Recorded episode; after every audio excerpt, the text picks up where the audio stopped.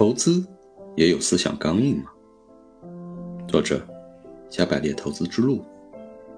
《三体》中有很多精彩的语句，慢慢成为了社会通用语言，投资界也深受影响。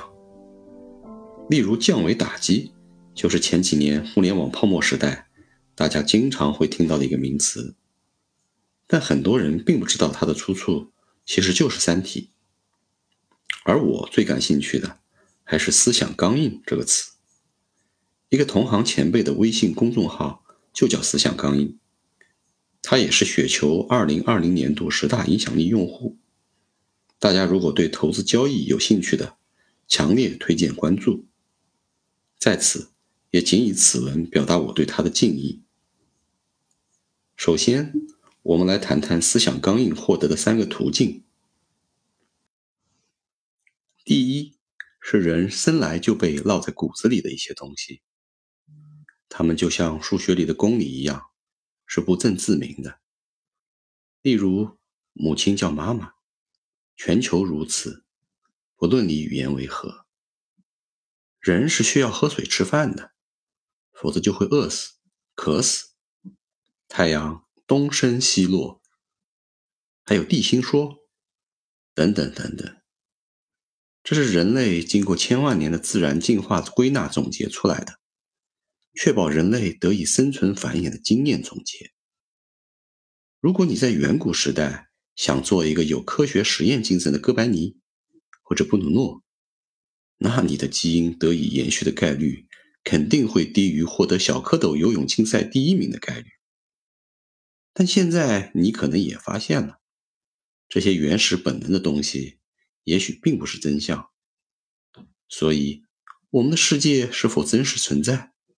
哈，扯远了。第二是被外界强加的，因为三人成虎或者被强行植入。但这种思想刚硬，并没有经过逻辑推导和科学验证，只是一个舶来品。在《三体》中，对这种外来强加的思想刚硬做了精彩的描述。在我看来，简直就是神来之笔。水是有毒的。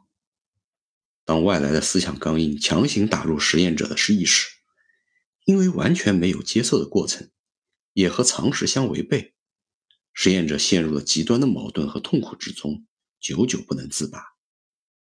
但这种思想刚印毕竟和基本常识相违背，也无法提供验证的过程，在现实面前，必然漏洞百出。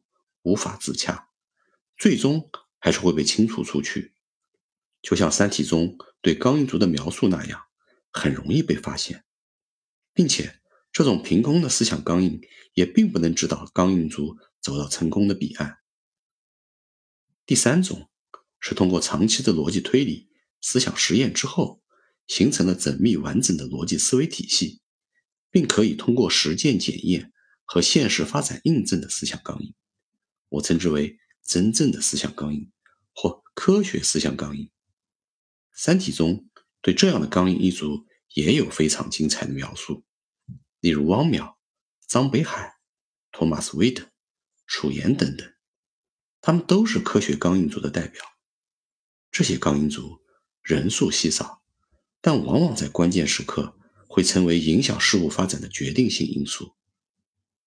想要拥有真正的思想钢印，其过程的痛苦，并不比刚硬族在面对水是有毒的这样的问题时经受的痛苦低，因为你不但只能依靠自己证明，经受不断的试炼，甚至还要忍受常人不能忍受的孤独，承受可能大到无法想象的代价。这代价和孤独小到如张北海要毅然告别家人增援未来，大到如楚言带领蓝色空间号。逃亡外太空，还要承受着全人类定义的诸如两个世界的毁灭者、撒旦的终极形态等等无比恶毒的诅咒，而他们中的大多数，最终还不一定能到达成功的彼岸，因为你可能永远也不知道自己苦苦修炼的思想钢印，到底是这个世界的终极真理，还是一如哥白尼、布鲁诺、桑北海还有魏德。受限于现实条件的约束，或一点小小的人性脆弱，最终只能是整个人类在探求真理过程中的一块垫脚石。